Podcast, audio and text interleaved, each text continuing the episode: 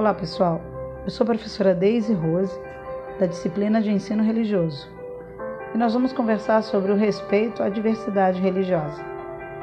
É muito importante conhecer as tradições culturais e religiosas que estão presentes em nossa raiz, ou seja, é muito importante conhecer os povos e culturas de quem recebemos esta rica diversidade como herança. Três atitudes não cabem nesta jornada: preconceito, que é o julgamento preconcebido de uma determinada coisa ou situação, a discriminação, que são atitudes que ferem a dignidade e o direito dos outros, e o racismo, atitude de quem se considera superior a alguém ou alguma raça. Pois essas três atitudes nos impedem de conhecer e respeitar a diversidade religiosa. No Brasil, é crescente a intolerância religiosa. Você sabe o que é intolerância religiosa?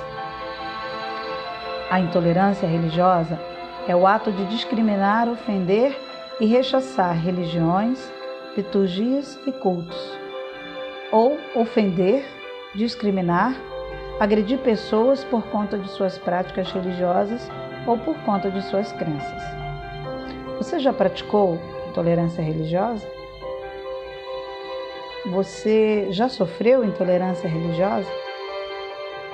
Você sabe quem são os maiores agressores e quem são as maiores vítimas?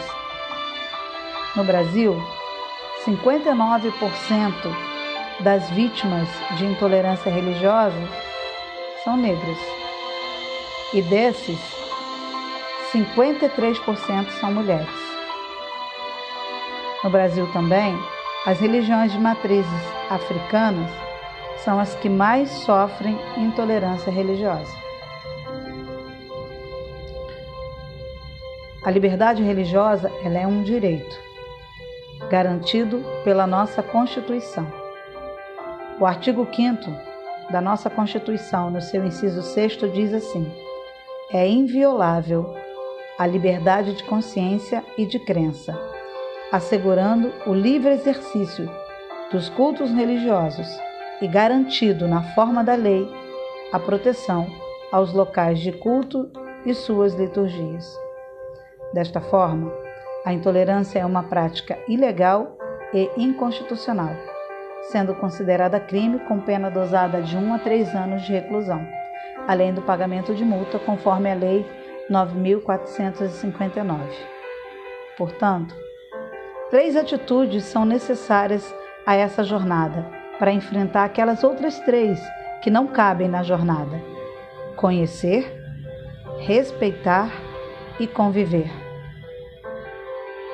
Respeitar a diversidade religiosa é respeitar o sagrado do outro, seus lugares de cultos, suas liturgias, seu jeito de crer. Então vamos nessa jornada conhecer, respeitar e conviver.